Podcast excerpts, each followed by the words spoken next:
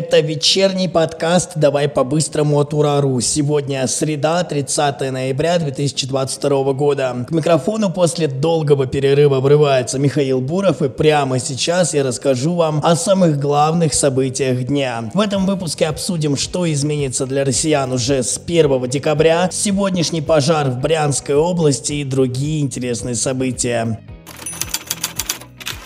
Начнем выпуск с самой важной новости за сегодня. В Госдуме озвучили важные изменения, которые ждут россиян уже с 1 декабря. Первое и, наверное, самое животрепещущее – тарифы на услуги ЖКХ будут проиндексированы и вырастут в пределах 9%. Изменения коснутся оплаты за газ, электричество, водоснабжение, отопление и вывоз мусора. Проще объясню на примере. Средняя семья из трех человек будет платить на 300 324 рубля больше. Такую оценку предоставила Минэкономразвития. Введут новшества и в сфере здравоохранения. Теперь все медицинские документы, например, страховой полис, будут храниться в электронном виде. Каждому пациенту присвоят специальный штрих-код, который позволит получать необходимую медпомощь. Но это не последняя, так называемая цифровизация. На налоговый учет теперь можно будет встать через госуслуги, подав заявление в электронном виде. А для посещения матча матчей чемпионата России по футболу теперь обязательно надо оформить карту болельщика и получить персональный электронный код Fan ID. Изменения в законах затронут и иноагентов. Этот статус теперь можно получить вне зависимости от гражданства. Поводом может стать не только иностранное финансирование. Минюст также будет публиковать на своем сайте персональные данные таких лиц. Еще с 1 декабря начнет действовать новый перечень секретной информации, установленный установленный приказом ФСБ, он будет касаться информации, которая может быть направлена против России.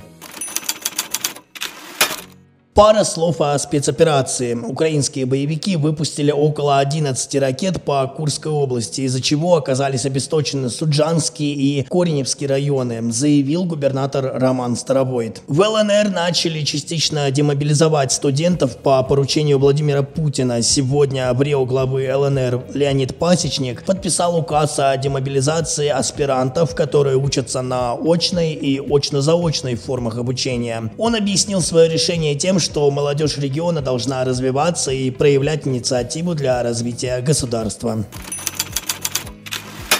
В Брянской области ночью случился пожар. Загорелись две цистерны с дизельным топливом. Площадь возгорания составила 4 квадратных километра. О происшествии сообщил глава региона Александр Богомаз. К тушению были привлечены более 80 человек и 30 единиц техники, включая пожарный поезд. На данный момент он ликвидирован. По данным известий, пожар произошел после попадания неустановленного боеприпаса, который сбросили с беспилотника. А сейчас еще парочка новостей, напрямую касающихся всех россиян. Совет Федерации принял бюджет России на ближайшие три года. И забегая вперед, глава Минфина Антон Силуанов пообещал рост зарплат у бюджетников в 2023 году более чем на 8%.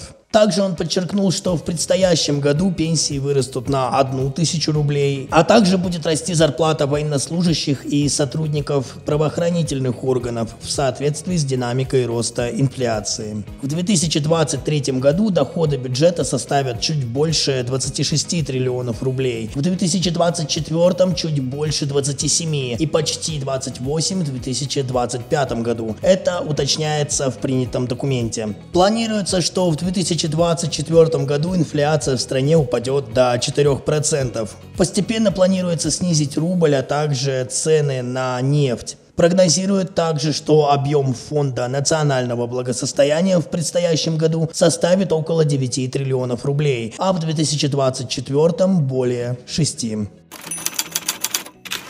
И завершим сегодняшний выпуск одной из самых обсуждаемых новостей за последние дни, а именно о ситуации вокруг законов о запрете пропаганды ЛГБТ, педофилии и смены пола. В вышеупомянутом Совфеде сегодня пакет документов одобрили. Новые ограничения будут распространяться на все товары, которые продаются в России, а также на книги, печатную продукцию, фильмы, рекламные ролики, публикации в СМИ и компьютерные игры. При этом четких критериев запрещенки все еще нет. За нарушение запретов последуют штрафы до 10 миллионов рублей, а иностранцам после штрафа грозит депортация.